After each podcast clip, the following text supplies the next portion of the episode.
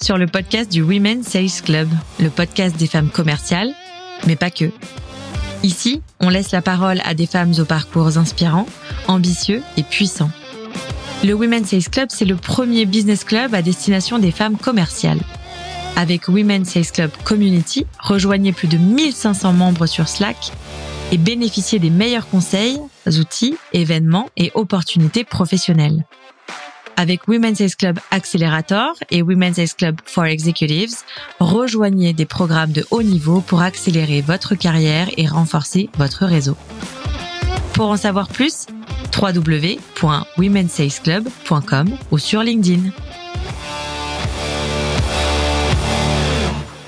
J'ai la chance de produire la deuxième saison de ce podcast en partenariat avec Conto, qui est d'ailleurs le partenaire financier que nous avons choisi ici au Women's Sales Club quand on a constitué notre société.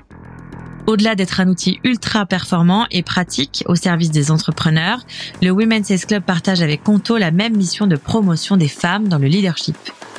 Conto, c'est 44% de femmes et même 54% hors équipe tech et surtout 43% de femmes dans la leadership team. Chez Conto, la directrice commerciale France est une femme, Dorothée, que j'ai reçue il y a quelques mois sur ce podcast. Donc si vous voulez rejoindre une entreprise qui permet aux femmes de monter au plus haut niveau, Conto recrute, n'hésitez pas à consulter leurs offres, je vous mets le lien en description du podcast et des épisodes. Allez, on y va Bonne écoute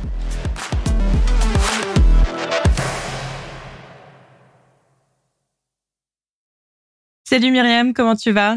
Ben bonjour Johanna, très bien, merci. Et toi? Bah écoute, super. Je suis très contente de faire euh, cet épisode euh, avec toi. On va commencer comme on commence tous les épisodes, c'est-à-dire est-ce que tu peux nous dire qui tu es, euh, détailler un peu ton parcours pro et même perso d'ailleurs si tu as envie. Bien sûr, mais d'abord peut-être je voulais vraiment te remercier pour cette opportunité de faire ensemble ce podcast. Je suis vraiment ravie de passer ce temps avec toi.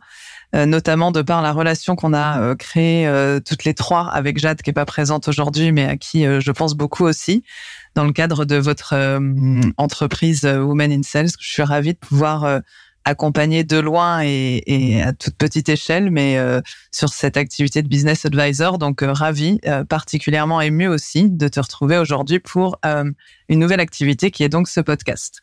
Donc, me présenter, bien sûr, Myriam Eloni. Moi, je viens d'avoir 43 ans. Je dirige la filiale Southern Europe chez Chopad. Donc, ça comprend la France, l'Espagne, l'Italie, euh, le Moyen-Orient et euh, l'Afrique du Sud.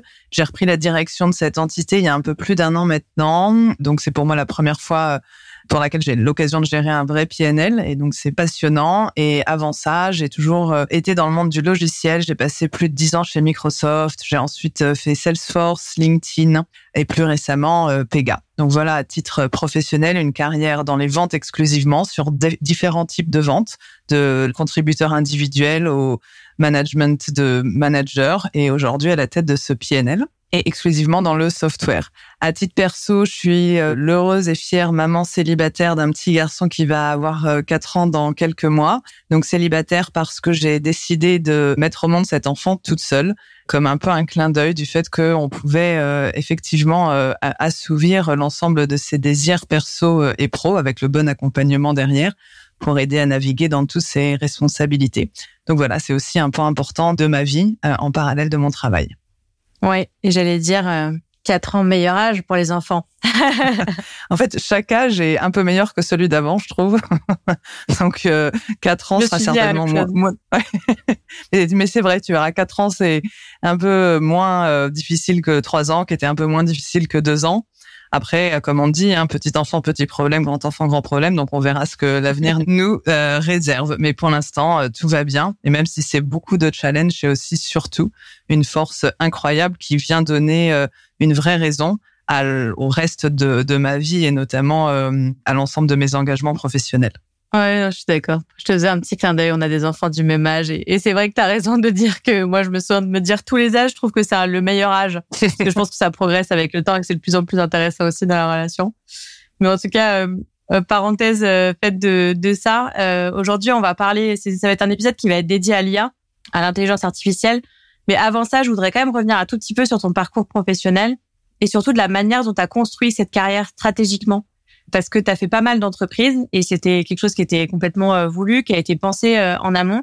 Et donc de comprendre comment tu l'as construit et puis quels sont les conseils aussi peut-être super activables que tu pourrais donner aujourd'hui à celles et ceux qui nous écoutent et qui euh, te demandent comment au mieux bah, construire la carrière qu'ils ont envie d'avoir.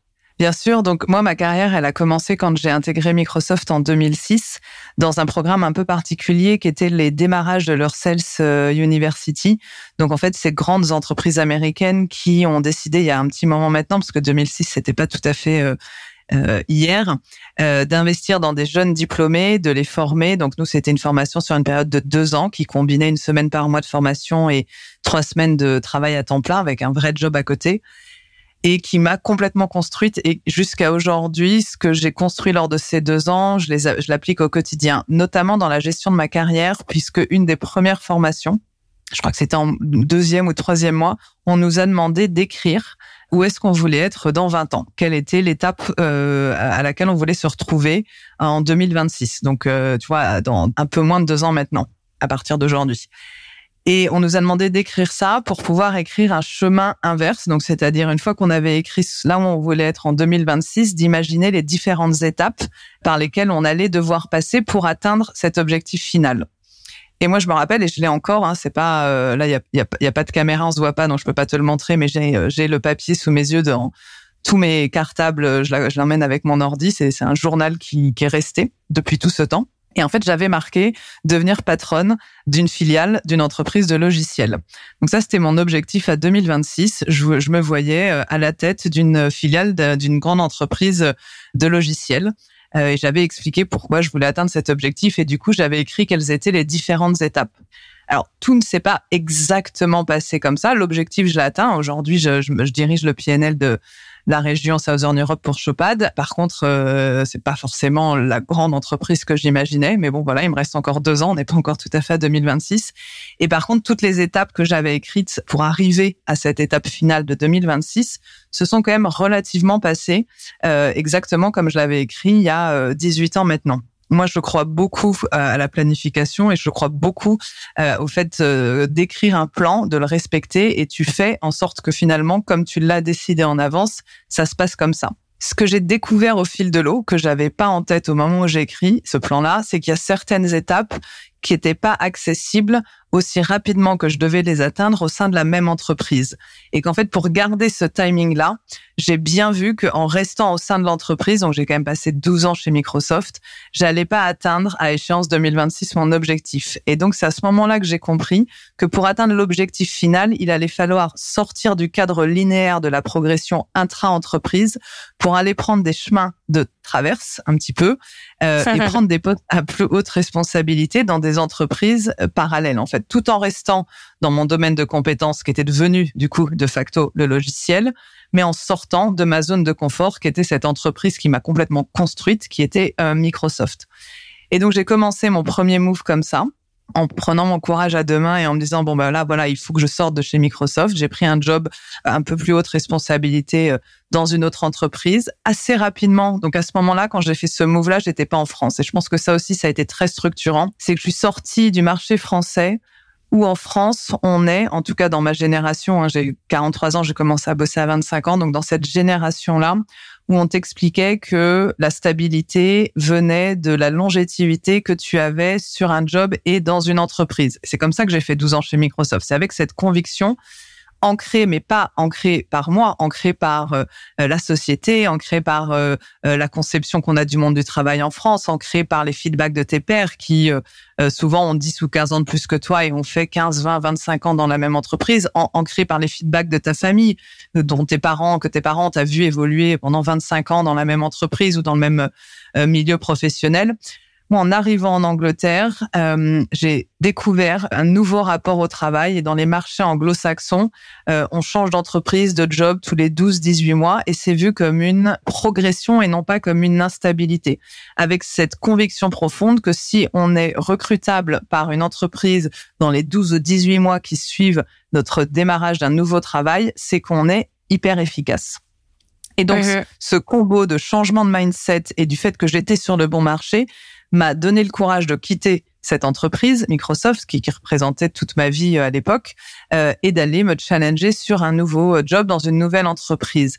très rapidement euh, sur ce nouveau poste, on m'a recontacté pour d'autres postes à l'extérieur de l'entreprise que j'avais, que je venais de rejoindre. Et en fait, j'ai remarqué quand on me contactait pour d'autres postes, on me contactait pas pour refaire la même chose, mais on me proposait un niveau de responsabilité, un niveau de salaire qui était supérieur au job que j'étais en train de faire.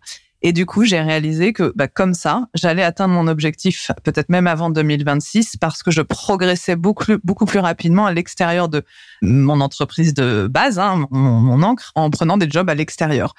Et du coup, ben, après avoir passé 12 ans chez Microsoft, j'ai plus jamais repassé plus de deux ans dans les entreprises. J'ai même eu parfois des expériences d'un an parce qu'au bout d'un an, j'avais atteint mes objectifs, j'avais appris de l'entreprise que j'avais pensé euh, pouvoir y apprendre, j'avais démontré que j'avais su être successful, que j'avais pu transformer. Et donc, quand une opportunité se présentait, ben, je l'ai ressaisie. Et je n'ai jamais cessé depuis 2015, euh, du coup, j'ai quitté Microsoft, d'avoir cette stratégie où en fait, à chaque fois que je prends un job, par contre, je m'assure d'être successful et de délivrer les résultats avant de partir. Hein, je pars jamais tant que j'ai pas complètement prouvé ce que j'avais à prouver, tant que j'ai pas complètement atteint ce que je devais atteindre.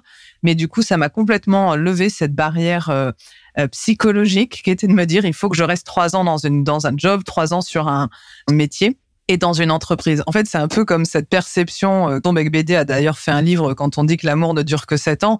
En fait, ça c'est juste un a priori euh, très personnel de quelques personnes.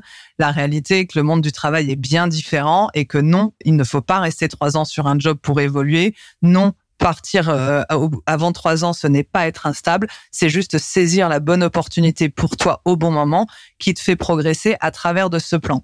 J'y apporterai juste la nuance suivante, c'est que je n'ai jamais quitté un job pour aller prendre un job qui n'était pas dans mon plan global. C'est-à-dire que j'ai quand même toujours fait en sorte que le job que je prenais, même au bout d'un an ou 18 mois après euh, le, démarrage d'un nouveau job, était en lien avec mon objectif final qui était de prendre la direction d'une filiale de logiciel. Donc à partir du moment où on a un cadre et on sait où on va, c'est OK de pas suivre euh, les a priori sociétaux qui ne sont d'ailleurs valables qu'en France.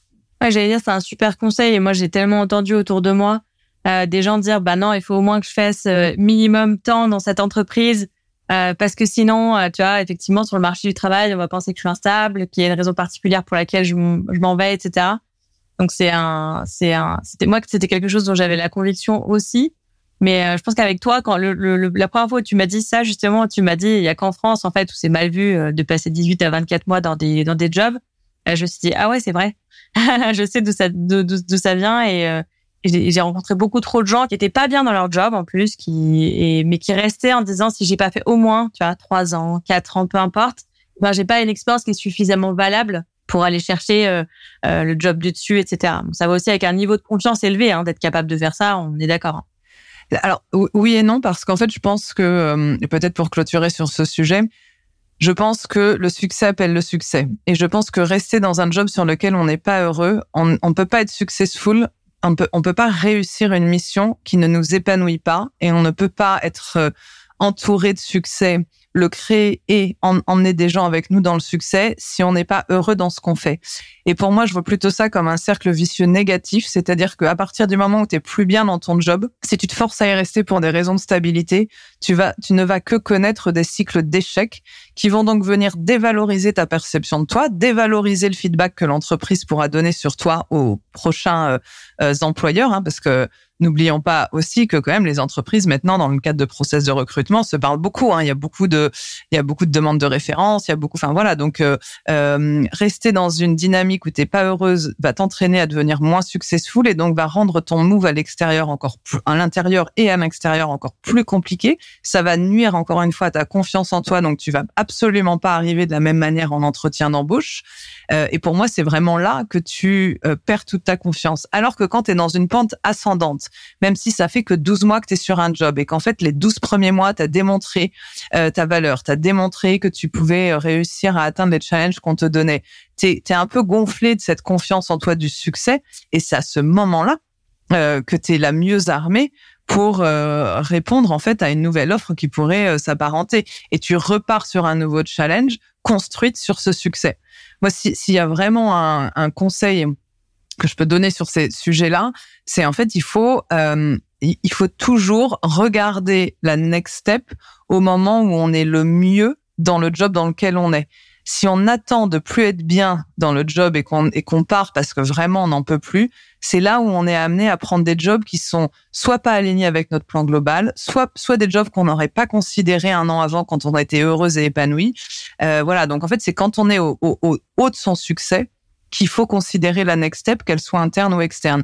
Et des fois, tu arrives au haut de ce succès-là en 9 mois, en 12 mois, en 18 mois. Des fois, il te faut 3 ans, 4 ans, 5 ans. Ça, ça dépend vraiment du contexte. Donc, il n'y a pas d'injonction à partir. Il n'y a pas non plus d'injonction à rester. Il faut délivrer ce pourquoi on t'a embauché, le délivrer avec succès. Il faut être dans l'over-performance. Il faut avoir euh, vraiment dépassé les objectifs qu'on t'a fixés. Et c'est armé de cette vague positive du succès que tu as créé grâce à ton engagement et à ton travail que là, tu es la plus employable possible sur un job qui correspond à tes valeurs et à ton chemin de vie professionnel. Super. Je garde ça euh, précieusement et je pense qu'il y a plein de gens à qui ça va, ça va un peu de, ça va un peu donner des, des idées et ça va permettre de réfléchir un peu différemment à la suite de leur carrière. On va bouger complètement de sujet, qui est le sujet euh, sur lequel on avait envie de faire euh, ensemble un épisode aujourd'hui, qui est le sujet de l'IA, sujet brûlant de l'IA. On a l'impression que c'est un sujet qui est tout nouveau, alors qu'en fait, ça fait quand même pas mal de temps euh, qu'il y a de l'IA tout autour de nous. Déjà, aujourd'hui, est-ce que tu peux commencer par nous dire pourquoi et comment toi, à titre personnel, tu t'es construit une expertise sur le sujet? Euh, oui, bien sûr. Euh, je, vais rebondir pour commencer peut-être et pour expliquer pourquoi euh, c'est devenu un sujet de passion sur ce que tu viens de dire en intro, ce sujet bouillant et brûlant qui est euh, l'intelligence artificielle. Peut-être en commençant par euh, une date, 1997. Euh, Je ne sais pas si tout le monde va avoir la référence, mais euh, le 11 mai 1997, c'est la première fois qu'un joueur champion mondial, hein, Gary Gasparov, Kasparov, pardon, a été battu par une intelligence artificielle, en l'occurrence celle d'IBM, qui s'appelle Deep Blue.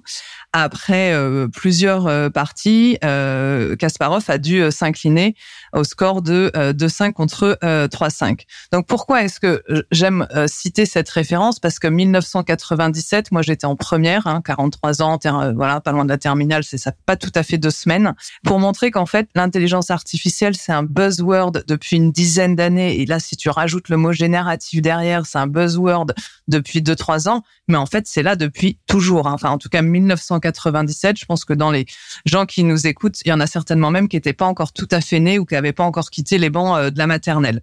Donc, premièrement, c'est pas un, sujet euh, nouveau.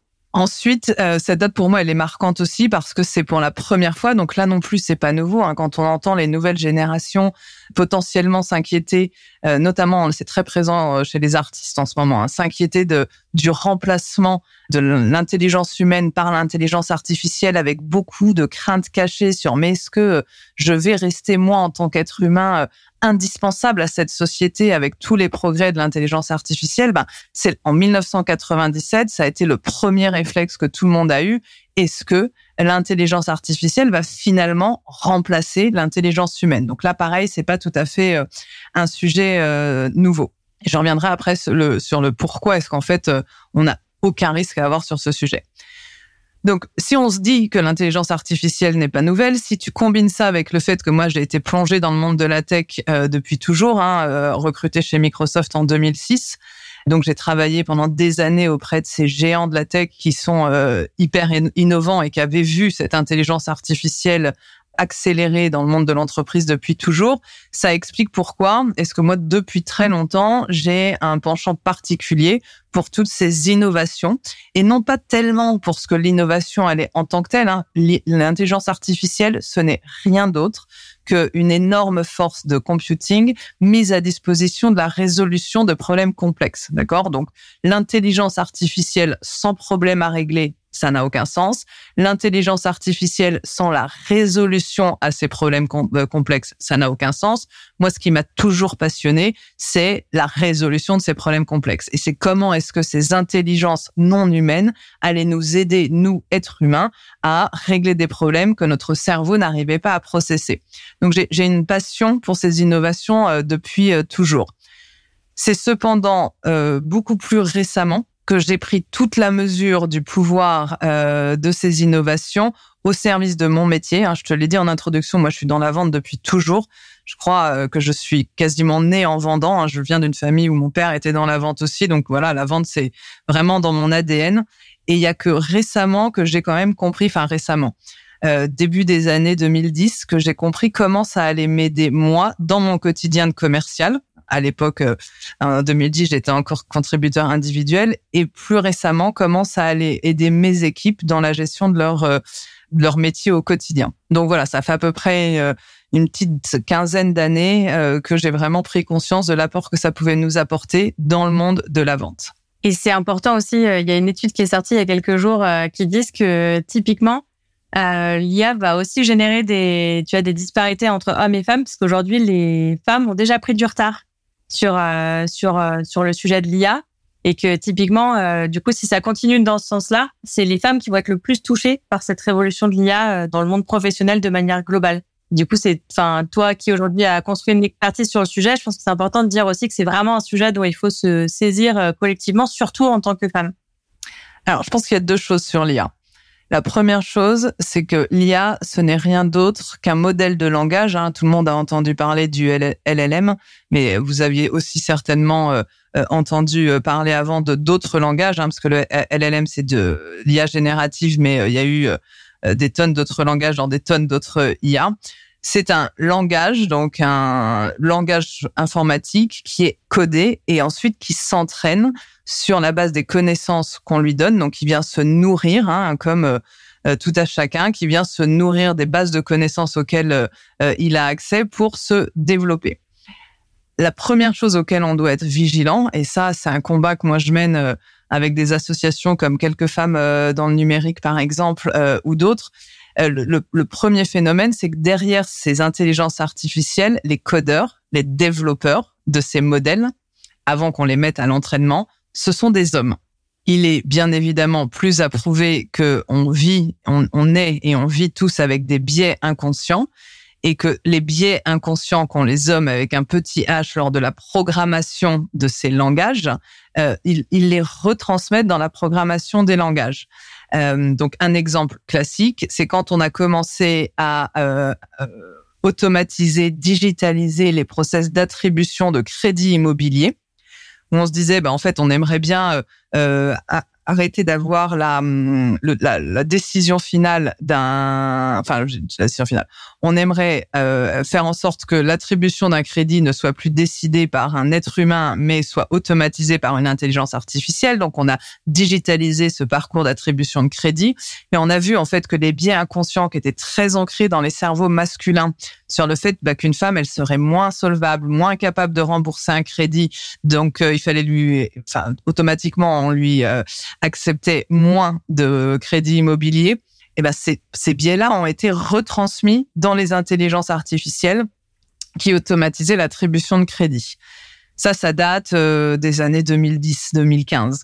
Donc depuis, les grands acteurs qui s'occupent de la digitalisation de tous ces process-là, je pense notamment à une ancienne euh, entreprise pour laquelle je travaillais, Pega, ont injecté dans leur modèle d'intelligence artificielle une annulation de ces biais inconscients de sorte à ce que même si les intelligences artificielles sont codées par des hommes, on en, des hommes avec un petit H, on enlève ces biens inconscients. La deuxième manière de œuvrer contre ça, c'est d'avoir de plus en plus de femmes qui se lancent dans des carrières d'ingénieurs, dans des carrières de développeurs, dans des, dans des métiers vraiment du numérique, pour qu'on ait beaucoup plus de femmes qui arrivent à coder aussi ces intelligences artificielles. Ça, c'est le premier point. Le deuxième point auquel tu fais référence, c'est effectivement qu'aujourd'hui, on a, on a une appétence encore plus forte de l'utilisation des innovations qui sont à notre disposition par les hommes avec un petit h que par les femmes. Et donc, ça va amener à quoi? Ça va amener euh, au fait que demain, si tous les... Là, je prends le métier de la vente parce que c'est ce qui nous rassemble aujourd'hui. Si demain, tous les commerciaux masculins utilisent massivement de l'IA dans leur quotidien de commerciaux. Donc, pour être plus performant sur la création et la génération de comptes plans, pour être plus performant dans le pitch aux clients qu'ils vont euh, délivrer, pour être plus performant euh, dans la retransmission d'un compte rendu, parce que tout ça maintenant c'est complètement gérable par l'IA et que les femmes elles se sont pas prises pleinement de ces technologies-là et qu'elles n'ont pas encore commencé à comprendre comment est-ce qu'elles pouvaient les utiliser dans leur quotidien c'est pas qu'elles vont devenir moins bonnes, c'est qu'elles vont continuer à, à, passer beaucoup plus de temps sur ces tâches administratives, et on va en reparler dans quelques instants, qui aujourd'hui sont complètement gérables par l'IA, et donc elles auront beaucoup moins de temps pour mettre en exergue et en exécution toutes les soft skills qui vont faire la différence demain entre un très bon commercial et un commercial average. Complètement. Pour moi, c'est central. J'ai vu cette étude il y a quelques jours et ça m'a ça m'a massacré les yeux de lire ça et de me dire euh, encore un sujet sur lequel tu vois il va y avoir une égalité euh, sur la sur laquelle travailler. D'ailleurs, juste pour euh, rebondir sur quelque chose que tu viens de dire, tu tu commences à citer la plupart des cas aussi d'usage que l'IA générative allait pouvoir amener dans les fonctions commerciales, enfin emmène déjà dans les fonctions commerciales. Est-ce que tu peux aujourd'hui, en reprenant un peu toutes les étapes tu as du cycle de vente, revenir sur tous les, les cas d'usage notamment ceux que toi tu utilises et ou ton équipe euh, au quotidien, et qui sont vraiment euh, ceux pour lesquels euh, toi les sur les meilleurs cas d'usage aujourd'hui de l'IA générative sur les métiers de la vente. Oui, bien sûr. Donc nous, on utilise donc moi je sais pas si je l'ai dit en introduction. Oui, enfin, j'ai parlé de Chopad dans l'introduction. Donc on utilise nous chez Chopad l'IA générative dans toutes les étapes du cycle de vente. Donc on a tous hein, en fonction des entreprises euh, une méthodologie de vente différente, mais en gros un cycle de vente ça commence toujours par euh, contacter un prospect qui nous connaît pas et ou qu'on ne connaît pas. Et ça se finit toujours par signer un deal avec une entreprise qui devient donc un client et qu'on va gérer ensuite en post-sales comme un client. Ça, ça peut s'appeler euh, stage 0, 1, 2, 5, 7, 8. Les chiffres changent en fonction des entreprises, mais c'est grosso modo quand même le cycle de vente qu'on a euh, toutes et tous aujourd'hui. Donc nous chez Chopin, on utilise l'IA dès la qualification, enfin l'entrée en relation avec un prospect. Donc, on équipe par exemple l'ensemble de nos BDR qui peuvent être appelés dans d'autres entreprises des SDR, hein, qui sont euh, ces équipes commerciales dont le métier est d'aller euh, euh, contacter et qualifier des premiers rendez-vous pour ensuite que les commerciaux puissent faire progresser la relation jusqu'à un deal.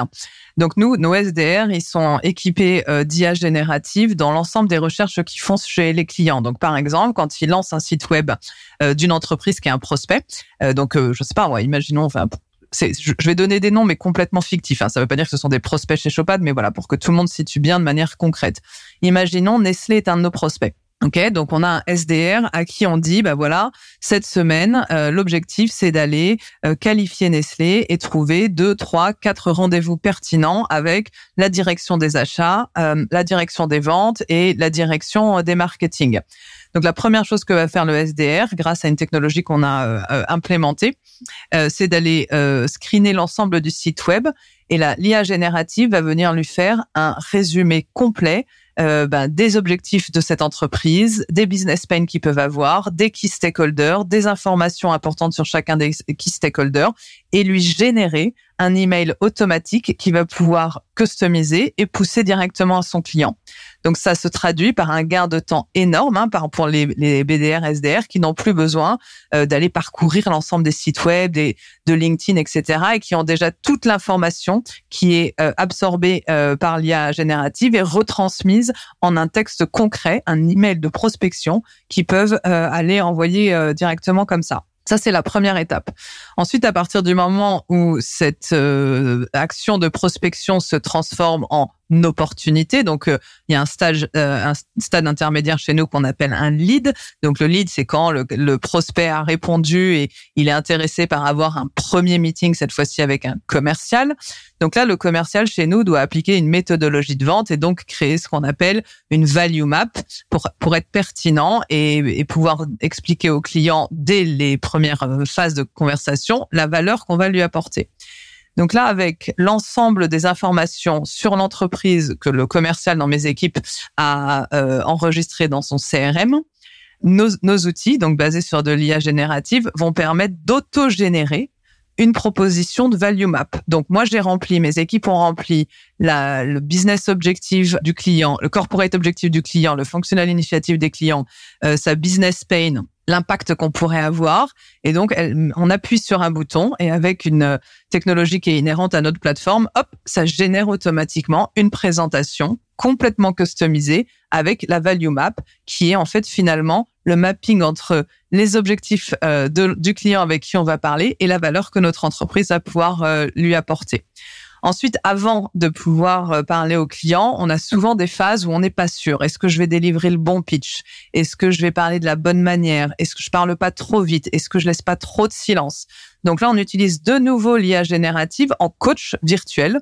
Donc toutes les équipes ont un espèce de compagnon virtuel devant lequel elles peuvent répéter euh, en mode euh, dry run, à répétition de leur pitch commercial et l'IA va venir les coacher pour leur dire, ben voilà, à ce, moment-là de ton pitch, t'es pas assez dans l'émotionnel. À ce moment-là de ton pitch, tu parles beaucoup trop vite, tu laisses pas assez de silence. Ici, par contre, tu avais le bon rythme, il faut euh, continuer comme ça. Et donc, les commerciaux arrivent en face d'un client complètement préparé à délivrer un pitch de qualité. Et qu'est-ce que c'est qu'un pitch de qualité? C'est un pitch qui apporte de la valeur au client en face. Donc du coup, on a un taux de conversion qu'on voit être augmenté entre nos premiers calls et l'opportunité parce qu'on a été coaché par cette IA générative dans l'intimité, je dirais un peu de cette relation euh, en one-one entre euh, le coach virtuel et le commercial et qui a pas besoin de s'exposer à des feedbacks externes. Il est juste vraiment dans l'intimité de cette euh, relation. Ensuite, une fois qu'on passe dans la relation avec le client, donc là, on a délivré le pitch. On continue à utiliser l'IA générative qui va nous guider sur le bon document à envoyer au bon moment en fonction du euh, sell stage. Donc ça veut dire qu'on gagne un temps monstrueux à ne pas avoir à chercher quel type de présentation, quelle fiche euh, technique, quelle fiche produit. Si vous vendez des produits, euh, vous avez besoin d'aller chercher. C'est l'IA qui va vous proposer directement en fonction du cas client, en fonction de la maturité de l'opportunité, le contenu. C'est l'IA qui va venir aussi lors d'un call avec votre client en, temps réel vous proposer le contenu euh, à présenter. Euh, l'IA générative va vous permettre de faire des résumés de ces contenus-là sans que vous ayez euh, forcément besoin, s'il y a 50 pages, d'avoir à lire les 50 pages. Et ensuite, on va avoir des analytics sur la consommation des clients de ce contenu. Donc, en gros, à tout moment du cycle de vente, l'IA générative devient un espèce de super assistant du commercial qui lui fait gagner du temps sur la préparation de ses meetings, de la qualité sur l'engagement avec ses clients et de l'efficacité dans la conversion d'opportunités en deal euh, gagné. Tout ça, c'est parce que nous, on est né, hein, on est un acteur euh, de génération de revenus qui s'est construit d'abord uniquement de l'IA, de l'intelligence artificielle, et puis depuis euh, quelques années maintenant de l'IA générative. Maintenant, aujourd'hui en France, toutes les entreprises et donc dans l'audience qui nous écoute aujourd'hui, vous êtes peut-être en train de vous dire, bah ok ça c'est super, mais moi j'ai pas Chopad euh, dans euh, mon entreprise, donc est-ce que ça veut dire que l'intelligence artificielle générative je peux pas l'utiliser? La réponse est non. Bien sûr que vous pouvez déjà utiliser l'intelligence générative au service de votre propre efficacité commerciale, même euh, si votre entreprise n'a pas encore décidé d'investir dans une plateforme unifiée qui boosterait l'efficacité de l'ensemble des commerciaux. Comment vous allez le faire? D'abord, vous allez devoir le faire avec énormément de vigilance. Énormément de vigilance. Pourquoi? Parce que moi, tous les exemples que je vous ai donnés, c'est géré et managé par une plateforme, donc Shopad, dont les contenus ont été validés par notre direction marketing.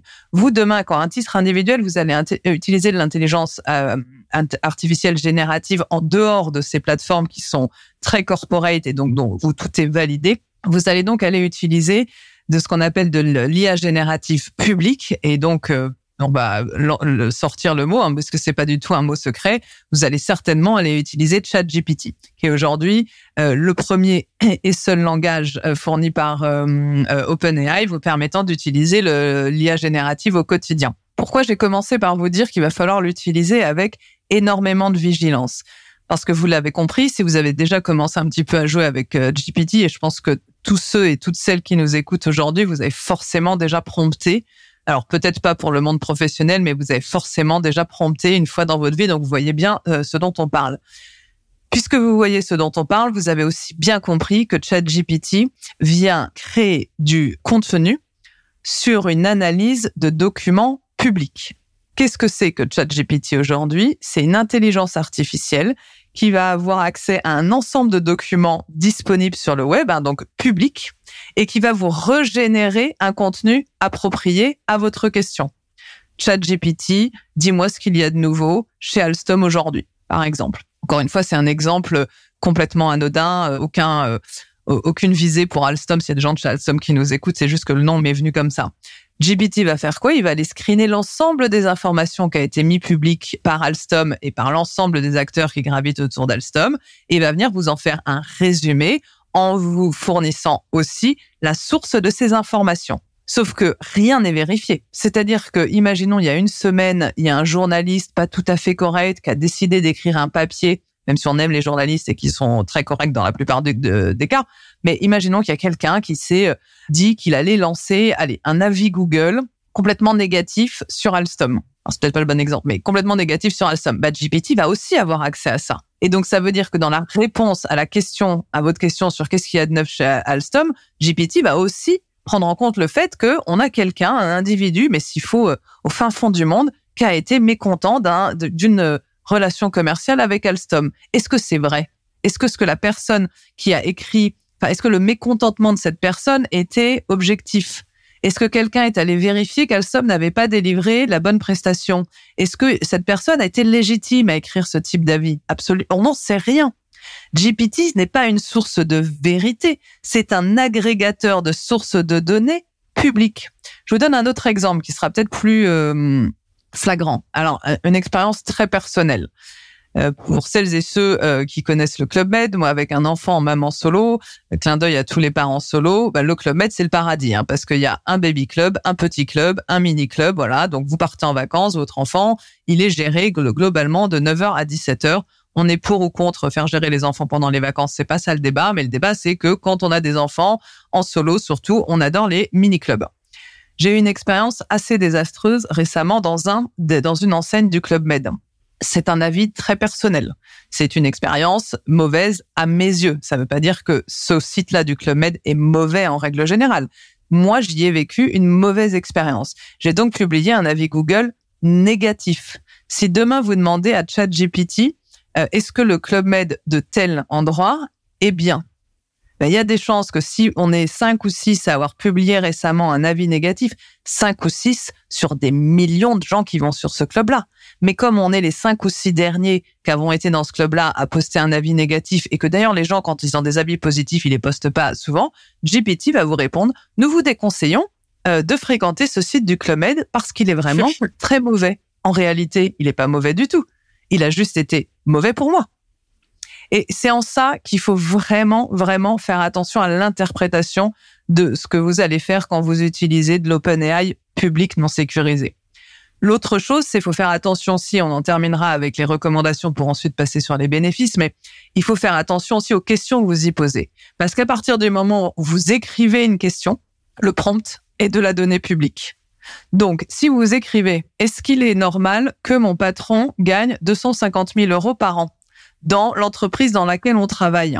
Ça veut dire qu'en fait, à partir du moment où la question elle est posée sur du chat GPT, elle tombe dans le domaine public. Et donc, si tant est que c'est vrai, si tant est que vous avez euh, un peu naïvement écrit cette question, tout le monde va savoir que votre patron il gagne 250 000 euros. Et là, c'est une question bête et flagrante pour, pour, pour l'exemple. Mais ce que je veux dire, c'est que des fois, on n'a pas conscience que dans les questions qu'on va poser à GPT, on vient y mettre de la donnée confidentielle qui appartient à l'entreprise. Vous vous mettez en faute professionnelle et vous exposez votre entreprise à de la fuite d'informations confidentielles qui peut être dramatique pour la performance de l'entreprise. Maintenant qu'on a dit ça et qu'on a mis tous les bons warnings, donc attention à la gestion des informations, attention à la confidentialité et attention ce qui est bien quand même, s'il te plaît. Voilà. Donc une fois qu'on a dit tout ça, GPT, ça peut vous permettre de réaliser un business plan euh, pour un client beaucoup plus rapidement que prévu. Ça peut vous permettre de réaliser un no compte plan beaucoup plus rapidement que prévu. Ça peut vous donner le synopsis d'un rapport financier on en est tous là hein, pour créer un vrai compte plan et donc pour, être capable d'expliquer à votre client pourquoi vous allez lui apporter de la valeur. La base, c'est d'avoir lu en profondeur et compris en profondeur son rapport financier de l'année précédente qui vient d'être publié, enfin en fonction du temps de l'année.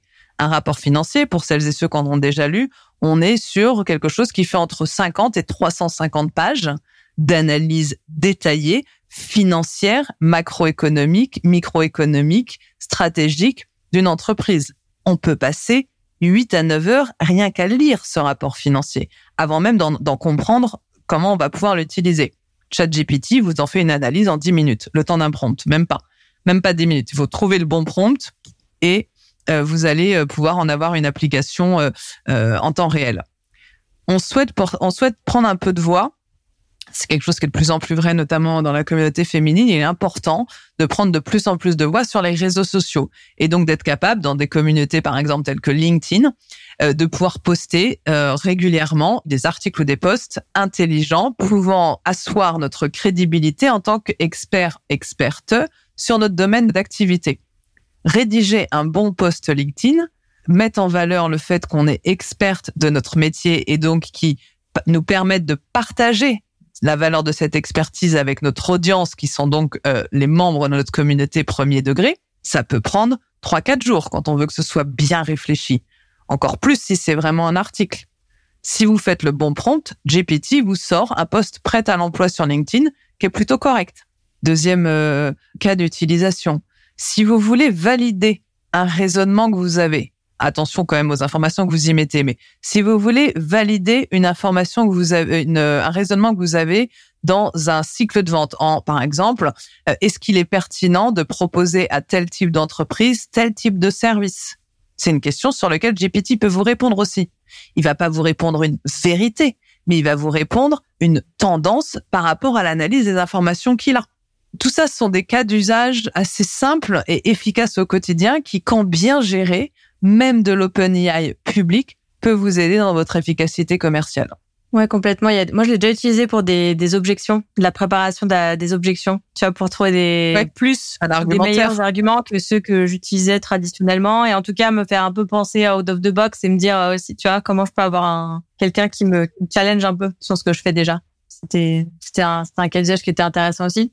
Non, c'est hyper intéressant euh, tous ces cas qu'on vient de voir et ce qui m'emmène parce que là on a fait une partie un peu euh, alors euh, quand tu as une entreprise qui est super équipée, quand tu as une entreprise qui a pas encore investi dans le sujet avec à la fois les warnings et puis ben tous les bénéfices qu'on peut en tirer. On a commencé à en parler tout à l'heure mais on parlait un peu de l'impact de l'IA sur nos sur nos métiers aujourd'hui. On entend partout que l'IA va tous nous remplacer, mais en même temps, ça a été le cas pour toutes les révolutions industrielles, technologiques qui nous ont touchés à travers les époques, donc il n'y a rien de nouveau. Mais euh, est-ce qu'aujourd'hui, on a raison d'avoir peur pour notre job de sales ou pas? Alors, tu as commencé à dire quelques mots tout à l'heure en disant que toi, tu ne penses pas et que tu penses justement que ça va arriver, ça va permettre de faire une meilleure différence entre les bons et les mauvais commerciaux. Mais quelles opportunités et risques tu, vois euh, arriver avec euh, l'IA par rapport à l'impact que ça va avoir sur, nos jobs dans le sales? Hmm. Une très bonne question. Une question d'ailleurs que se sont posées, je le disais, hein, tous les euh, analystes euh, des matchs d'échecs déjà en 1997, parce que quand on imaginait à l'époque qu'un champion du monde, donc Kasparov, jusqu'alors imbattu, avait pu être battu par une intelligence artificielle, toute la première pensée qui est venue, et à raison d'ailleurs comme à chaque révolution euh, digitale, depuis même chaque révolution industrielle avant, hein, on va on va pas refaire les cours d'histoire sur le Fordisme et compagnie, mais c'était déjà un peu présent. Euh, tout le monde s'est dit mais ça y est, c'est la fin de la nécessité du cerveau humain et au final, on n'en aura besoin que des intelligences artificielles. Kasparov, lui, qui comme tout très bon joueur d'échecs est très très intelligent, avait déjà identifié qu'en fait c'était pas du tout ça le bon débat. Pourquoi? Parce qu'en fait il, il, admettait avoir perdu, un peu de mal à admettre, mais il a quand même admis avoir perdu pour la simple et bonne raison qu'il n'avait pas été préparé la vraie différence entre Deep Blue, euh, donc euh, l'IA de, d'IBM à l'époque, et Kasparov, c'est que Deep Blue avait été entraîné sur l'analyse de la manière dont Kasparov jouait. Donc on avait nourri Deep Blue avec l'ensemble des matchs précédents de Kasparov pour l'entraîner à battre ce type de jeu. Donc Deep Blue est arrivé hyper préparé. Kasparov n'a absolument pas eu accès, et ça c'est euh, on purpose, hein, comme disent les Anglais, c'était vraiment voulu de la part d'IBM, n'avait eu accès à aucun jeu de Deep Blue. Donc Kasparov est arrivé absolument non préparé. Donc il avait très peu de chances de battre cette intelligence artificielle, pas parce qu'elle était meilleure que lui, pas parce qu'elle avait un risque de le remplacer à terme, mais juste parce qu'il n'avait pas eu l'occasion de se préparé à son adversaire. Ce qui, dans la vraie vie, quand on fait jouer deux êtres humains l'un contre l'autre, hein, aux échecs, pour ceux qui sont euh, fans d'échecs, n'arrive jamais. Aucun des matchs d'échecs, des jeux d'échecs ne se passe sans que l'adversaire n'ait pas passé des heures et des nuits entières à analyser le joueur, le jeu du joueur qu'il allait affronter. Et donc, en fait, ce que disait Kasparov à ce moment-là et qui est, moi, ma conviction profonde et qui a été repris euh, depuis par de multiples euh, analystes sur le sujet, c'est qu'en fait, il n'y a aucun risque que l'intelligence artificielle nous remplace. En revanche, elle nous augmente.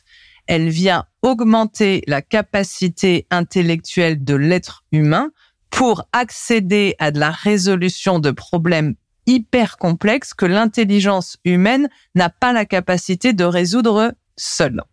Et donc, si on euh, transpose ça au métier de la vente, est-ce que demain, on peut imaginer un client, un vrai client, hein, donc une entreprise avec des hommes et des femmes à sa tête qui prennent des décisions d'achat? Est-ce qu'on peut imaginer ces hommes et ces femmes représentants du monde de l'entreprise être convaincus et signer un deal avec une interaction exclusive avec une intelligence artificielle? Jamais. Ça n'arrivera pas. Pourquoi? Parce que le principe de la vente, accéléré d'ailleurs depuis la transformation digitale qui est apparue dans les années 2000, c'est qu'on n'achète plus un service ou un produit, on achète une personne. On est passé d'un monde de B2B, business to business, à un monde de P2P, people to people. Et pas depuis deux jours, hein. ça fait 15 ans que l'être humain a été replacé au centre de la relation commerciale ce que n'aura jamais l'intelligence artificielle, et ce, même quand elle est émotionnelle, elle n'aura jamais la qualité relationnelle qu'a l'engagement d'une personne à une personne. Donc, soyez tranquille, vous qui nous écoutez euh, aujourd'hui, vous ne serez jamais remplacé dans vos métiers par une intelligence artificielle. En revanche, qu'est-ce que ça va venir euh, apporter? Je pense que à ce stade de l'émission, vous avez compris que l'intelligence artificielle va permettre aux commerciaux aux managers des commerciaux et donc à toutes les stacks de la fonction vente de gagner en temps sur les tâches que moi j'appelle les tâches administratives de la vente. Alors attention, hein, administratif, c'est pas péjoratif. 60% de nos métiers, ce sont ces tâches administratives.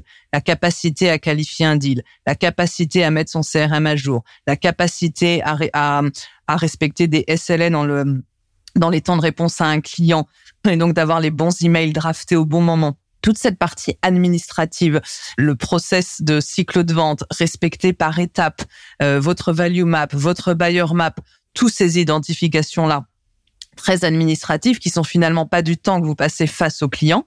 Dans un cycle de vente, hein, on passe à peu près 40% dans le meilleur des cas, parce que malheureusement, il y a des commerciaux qui passent beaucoup moins de temps que ça, en frontal avec le client, et le reste, on est un petit peu en chambre, en train de réfléchir à la stratégie du deal et de construire sa stratégie. Bah, c'est ce temps-là que l'intelligence artificielle, notamment générative, va vous permettre de gagner.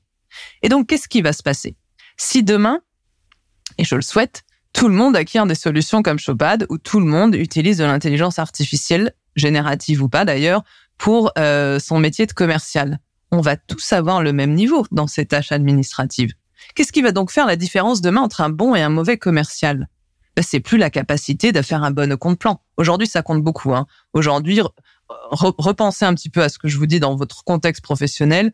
Aujourd'hui, les meilleurs vendeurs sont ceux, enfin, les meilleurs commerciaux sont ceux qui sont euh, irréprochables sur la construction stratégique d'un deal et l'application des process. Demain, tout ça, ce sera géré par de l'IA. Donc, tout le monde sera capable d'avoir un de compte plan au top. Tout le monde aura un CRM à jour. Tout le monde aura le bon email à envoyer. Tout le monde aura le bon contenu à pousser. Qu'est-ce qui va faire la différence entre vous et un autre commercial? Votre capacité à engager avec un client. On est donc sur de la soft skill. Et c'est pour ça que moi, ma conviction profonde à moi, elle est que l'intelligence artificielle, elle nous remplacera pas, mais elle fera émerger les vrais bons commerciaux des moins bons. Parce que seront mis en lumière plus que jamais cette performance dans la soft skill qui est donc l'engagement avec votre client. Et je sais pas si aujourd'hui on va avoir euh, une audience plus féminine que masculine. Johanna, tu me donneras les stats euh, euh, après. Mais si jamais vous êtes beaucoup de femmes à nous écouter là aujourd'hui, c'est une chance parce que la performance commerciale aujourd'hui, elle repose sur des soft skills qui sont natives à la femme.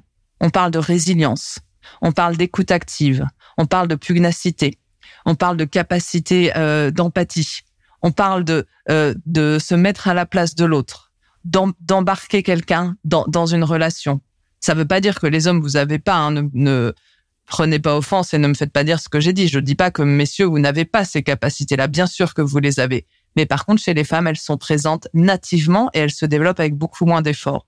Donc, en gros, mesdames, si vous nous écoutez, si vous mettez un coup d'accélérateur sur l'utilisation de cette IA générative au service de ce que j'appelle le process administratif de la vente, et que vous passez le plus clair de votre temps en face de votre client à développer, mettre en avant ses compétences euh, soft, j'ai jamais bien trouvé la traduction de soft skill en français, mais je pense que vous avez l'image, ces compétences soft, vous allez prendre sans aucun doute les premières places de la performance commerciale au sein de votre entreprise. Ça revient avec le, constat de dire, tu vois, si, si aujourd'hui euh, les femmes ont un peu d'avance sur cette partie soft skills, mais qu'elles prennent du retard sur l'IA, il y a un truc qui va coincer. Alors que si elles ont un peu d'avance, comme tu expliques, tu vois, sur cette partie soft skills, et qu'en plus elles deviennent puissantes sur cette partie IA, euh, ça va faire émerger effectivement encore plus de talents féminins à l'intérieur des entreprises et aussi un leadership qui va se féminiser aussi de plus en plus. Donc c'est, je, la conclusion, elle est complètement en lien euh, avec ça et aussi avec ce qu'on défend au sein du Women's Sales Club. Et donc de dire que ça, ça va vraiment être un outil qui va encore plus permettre de démontrer le, la performance euh, commerciale, notamment chez les femmes. Et on sait qu'il y a déjà des études, et je termine quand même là-dessus, et c'est vrai qu'on n'enlève rien aux capacités, aux skills des, des hommes en disant ça, mais il y a quand même pas mal d'études qui sont qui sont sorties aux États-Unis qui disent qu'en moyenne quand même euh, les femmes performent mieux sur des jobs de commerciaux et que c'est typiquement grâce aux soft skills que c'est le cas. Et donc euh, l'IA, on pourrait conclure là-dessus, va être vraiment un booster euh, pour révéler encore plus ces soft skills sur sur les femmes qui font ce métier aujourd'hui. Donc c'est hyper important de prendre le train. Complètement. Et peut-être juste pour rebondir là-dessus, parce que je me mets à la place des personnes qui nous écoutent et qui disent bon, ok, je vais je vais prendre mon courage à deux mains si je l'ai pas encore fait. Je, pense que quand même beaucoup d'entre vous êtes déjà, euh, y compris les femmes qui nous écoutent, euh, assez euh, coutumières de GPT notamment, enfin en tout cas de tous ces langages d'IA. Mais peut-être que là, à ce stade, vous vous dites, bah ok super, mais moi les soft skills, bah, je suis pas sûr. Je suis pas sûr parce que le, propre de la femme, on fait on fait cinq minutes de diversion sur les différences hommes-femmes, mais le propre de la femme, c'est quand même de douter d'elle et donc de douter aussi de ses soft skills. Et peut-être que vous vous dites là, bah ok super, mais moi mes soft skills, je suis pas sûre que elles sont à, la bonne hauteur. Et mon Dieu, si, si c'est ça qui va être mis en avant, euh, forcément échouer. Encore syndrome très féminin, hein, euh, syndrome de l'imposteur. Bah, la bonne nouvelle, et on n'en a pas trop parlé jusque-là, mais moi c'est quand même euh, quelque chose qui me tient à cœur de repréciser, c'est qu'aujourd'hui vous avez sur le marché euh, le Women's Sales Club, euh, qui est la première organisation aujourd'hui, hein, c'est la première, ça n'existait pas avant, à être à la disposition de femmes dans le métier de la vente. Alors c'est pas une, une association c'est d'ailleurs pas du tout une association, mais c'est pas une association sur la diversité. Ça, ça, les réseaux sur la diversité, ça existe depuis toujours. C'est une entreprise qui met à disposition de vrais services pour vous accompagner, vous, sur le développement de ces soft skills. Donc, vous avez d'une part vos entreprises qui ont la possibilité d'investir massivement dans des produits pour mettre à disposition des produits, des plateformes, des services pour mettre à disposition l'IA générative au service de la performance commerciale. Vous avez vous-même des produits, services de type euh, ChatGPT qui vous permettent d'utiliser avec précaution cette IA générative au service de votre performance. Et vous avez ensuite aujourd'hui un acteur fort sur le marché, Women Sales Club, qui vous permet de venir développer au travers de son réseau et de ses différents programmes vos soft skills. Donc aujourd'hui, plus que jamais, vous êtes complètement armé pour gagner cette bataille de la performance commerciale. J'aurais pas mieux conclu et euh, tu es embauché pour venir voir nos programmes au Women's Club. euh, si mes employeurs euh, m'écoutent, c'est une blague. je reste chez Chopin. Merci Myriam, c'était vraiment passionnant et moi j'apprends toujours plein de choses. C'est ça qui est génial dans l'exercice d'un podcast. D'ailleurs, si vous hésitez à lancer des podcasts dans vos entreprises ou dans votre sphère privée, etc., faites-le parce que ça fait vraiment des, des échanges et de l'apprentissage en permanence. Donc c'est vraiment top. Merci Myriam, parce qu'il y a des raisons très particulières, comme tu disais au début de l'émission, qui nous lient et qui fait que j'étais euh, d'autant plus heureuse de te recevoir. Euh, il y a trois questions que je pose toujours à la fin de mes épisodes euh, pour terminer sur une note plus légère. La première, c'est si tu n'avais pas été sales, tu aurais été quoi? Si j'avais pas été celle, j'aurais été chirurgien spécialisé dans tout ce qui est cardio pour les enfants. Il y a rien de pire qui me fend le cœur, c'est de voir encore aujourd'hui des enfants mourir parce que ils sont pas nés avec les bons organes et notamment majoritairement avec le bon cœur ou qui ont des problèmes cardiaques assez jeunes. Et donc j'aurais aimé pouvoir euh, contribuent à ça en devenant euh, chirurgien soit pour leur cœur, soit pour leur cerveau, donc neurochir. Mais comme je m'évanouis à chaque fois que je vois du sang, je me suis dit que j'allais devenir commercial. je vois ce que tu veux dire et je comprends, euh, je comprends ce dont tu viens de parler. Effectivement, c'est vrai que tu vois. Je sais pas si c'est vrai de dire que quand tu as des enfants, tu es un peu plus touché encore par ça. J'en sais rien en fait si au final. Pense. Si je pense, ouais. Mais je pense, qu'il y a quand même un truc qui fait que tu passes de OK, c'est triste à ça te bouleverse quoi. Oui. Donc, euh, je vois très bien. La deuxième question, c'est le conseil que tu aurais aimé recevoir quand tu as démarré? Ou alors le conseil complètement sous-côté euh, que tu as eu d'ailleurs, enfin soit que tu as eu et que tu pas du tout écouté, ou alors que tu n'as pas eu et tu dis tiens, j'aurais bien aimé que quelqu'un me dise ça. alors je l'ai eu, je l'ai encore, je l'ai eu euh, ce conseil que je vais vous partager. Je l'ai eu très souvent, je l'ai eu très régulièrement, je l'ai eu pendant très longtemps. Je l'ai jamais écouté. Euh, et je l'ai toujours regretté. Euh, alors, je, suis pas très disciplinée sur ça, mais parce que j'ai une personnalité euh, qui a un peu de mal à se tempérer. Mais en fait, le, conseil, c'est qu'on m'a dit très jeune, hein, je venais de rentrer chez Microsoft, j'avais donc 25 ans euh, à peine, et on m'a dit la carrière professionnelle, Myriam, c'est un marathon, c'est pas un spring. C'est pas euh, un 100 mètres, c'est pas un 200 mètres, c'est un marathon. Donc il va falloir que tu gères ton effort ta constance, euh, ton énergie sur, alors c'est pas 42 et quelques kilomètres, hein, mais c'est quasiment pour ceux qui nous écoutent et euh, qui n'ont pas encore 30 ans, ce sera peut-être 50 ans hein, de carrière. Ouais. Et ça paraît bête, hein, je pense que tout le monde, vous si vous travaillez depuis plus de 10 ans, je pense que vous l'avez tous eu ce, ce conseil-là. Et moi, je l'ai pas du tout écouté en me disant, et alors on me le disait, pardon, je vais faire juste un step back, on me le disait parce que sur chaque dossier, sur chaque client, sur chaque vente, sur chaque sujet. Euh, et ceux qu'on travaille avec moi, si jamais vous m'écoutez, vous allez, euh, vous voyez bien ce, dont je parle. Je, suis à 250%. Et donc, en fait, j'y mets l'énergie, l'effort, l'investissement, le temps de travail, euh, comme si ça allait être le seul truc que je devais réaliser dans le mois ou dans l'année. Et donc, je puise dans des fonds d'énergie qui me mettent assez régulièrement, honnêtement, en danger. Alors en danger, j'ai jamais fait de burn-out et je pense que euh, le fait d'être maman équilibre aussi un peu ça et je me, je me pense un peu préservée de ces sujets-là. Mais la santé mentale, c'est quand même un vrai sujet, hein, la santé mentale au travail. Et donc si vous mesurez pas votre énergie, vous pouvez vous mettre en danger. Moi, je me suis jamais mise en danger sur cette partie santé mentale, mais par contre, il y a encore trois semaines, je me suis brûlée au deuxième degré en, en renversant une euh, bouilloire d'eau brûlante euh, sur moi et c'est parce que j'avais été puisé beaucoup trop loin dans mon énergie pour délivrer euh, un closing de fin d'année. Et aujourd'hui, j'ai des cicatrices, je regarde tous les jours et je me dis, mais en fait, voilà, la vie, c'est pas la carrière professionnelle, c'est pas un spring. Et en fait, l'énergie que tu as mis, qui était au-delà de celle que tu avais, elle te laisse aujourd'hui des marques à jamais. Et en l'écoutant, même si elle est dure à l'appliquer, je pense qu'on évite de se faire mal et on dure beaucoup plus longtemps. L'objectif, hein, c'est de, de réussir à mener une carrière successful sur, sur 45 ans quasiment. C'est pas d'être successful euh, tous les mois, tous les ans. Bien sûr que pour être successful sur 45 ans, il faut quand même avoir plus de bonnes années que de mauvaises, plus de promotions que que de licenciements, etc., etc. Bien évidemment. Mais en fait, une carrière, c'est un marathon. Donc, il faut que vous ayez toujours en tête cette big picture ça vous aide à relativiser les échecs. On a tous des échecs au quotidien, des années moins bonnes, des entreprises avec lesquelles ça se passe mal.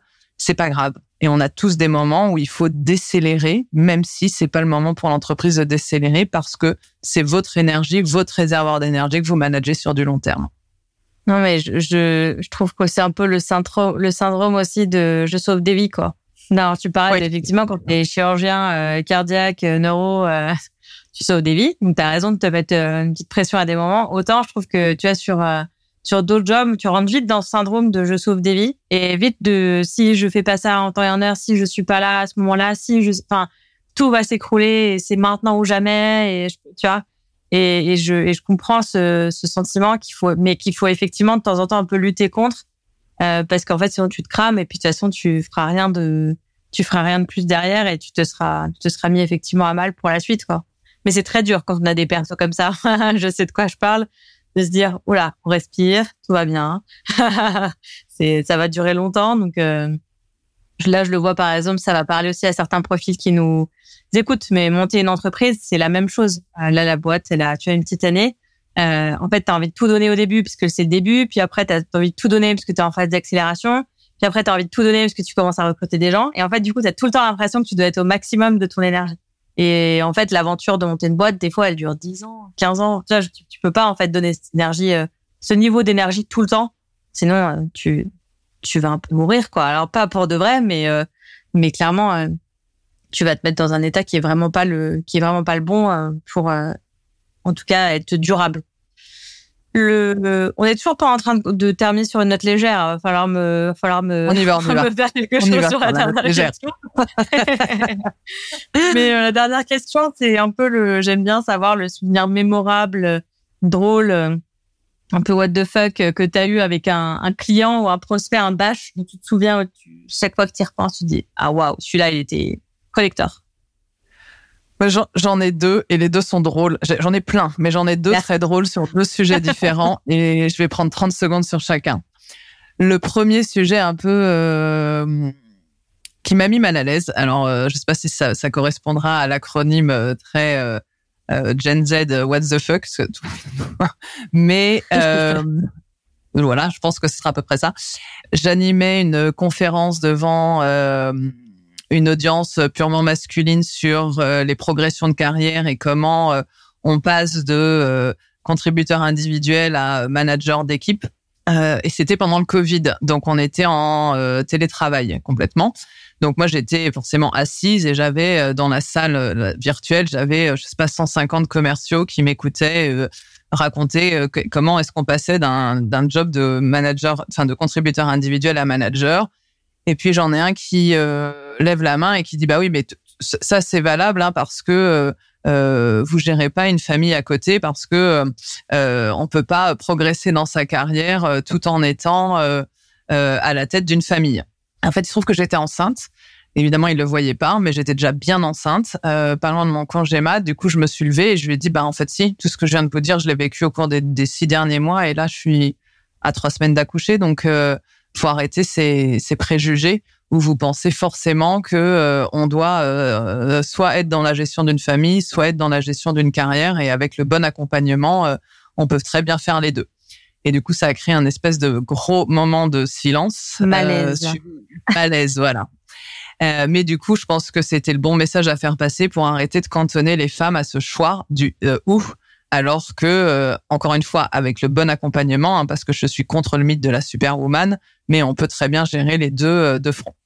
Et le moment un peu drôle, de, alors ça c'était le tout début de carrière, mais c'est aussi un, petit type coaching pour les femmes j'ai euh, dans mes tout débuts euh, quand j'ai repris donc c'était pas mon premier job chez Microsoft mais euh, au bout de deux ans de cette fameuse Sales University je suis passée sur un job assez sérieux de enfin le job d'avant était sérieux aussi mais un peu plus élevé de gestion de grands comptes dans le secteur public et donc je m'occupais d'un très grand compte du secteur public français et donc, à cette époque, chez Microsoft, on engageait majoritairement avec les DSI, donc les directeurs des systèmes d'information, qui étaient tous euh, à l'époque, hein, ça a beaucoup changé, mais mais euh, qui, avaient un stéréotype quand même assez fort, qui étaient plutôt des hommes d'un certain âge, euh, voilà, et qui voyaient très peu de femmes dans leur quotidien. Donc moi, j'arrivais, j'avais 27 ans, forcément j'étais une femme, et, et c'était en passation. Et donc je fais mon premier rendez-vous avec lui et je lui dis bah voilà, qu'est-ce que vous avez bien aimé? Il se trouve que je remplaçais aussi une femme dans votre relation avec votre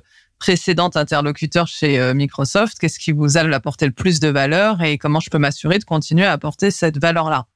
Donc là, vous m'imaginez, lui, lui, il me paraissait comme un dieu, un tout puissant devant moi. Je suis toute jeune, un peu stressée, en me disant mon Dieu, comment est-ce que je vais convaincre ces hommes euh, beaucoup plus âgés d'aller euh, dans le sens de ce que je dois leur apporter. Et là, en plus, il me répond, bah moi, la plus grande valeur, est-ce que cette personne m'a apporté de mieux, bah c'est euh, ses yeux. Elle avait des yeux bleus magnifiques, et du coup, je pouvais passer des heures à écouter, à regarder euh, le bleu de ses yeux. moi, vous me voyez pas là, mais je suis plutôt brune avec les yeux marrons. Donc, dans ma tête, je me disais, bah, c'est pas gagné.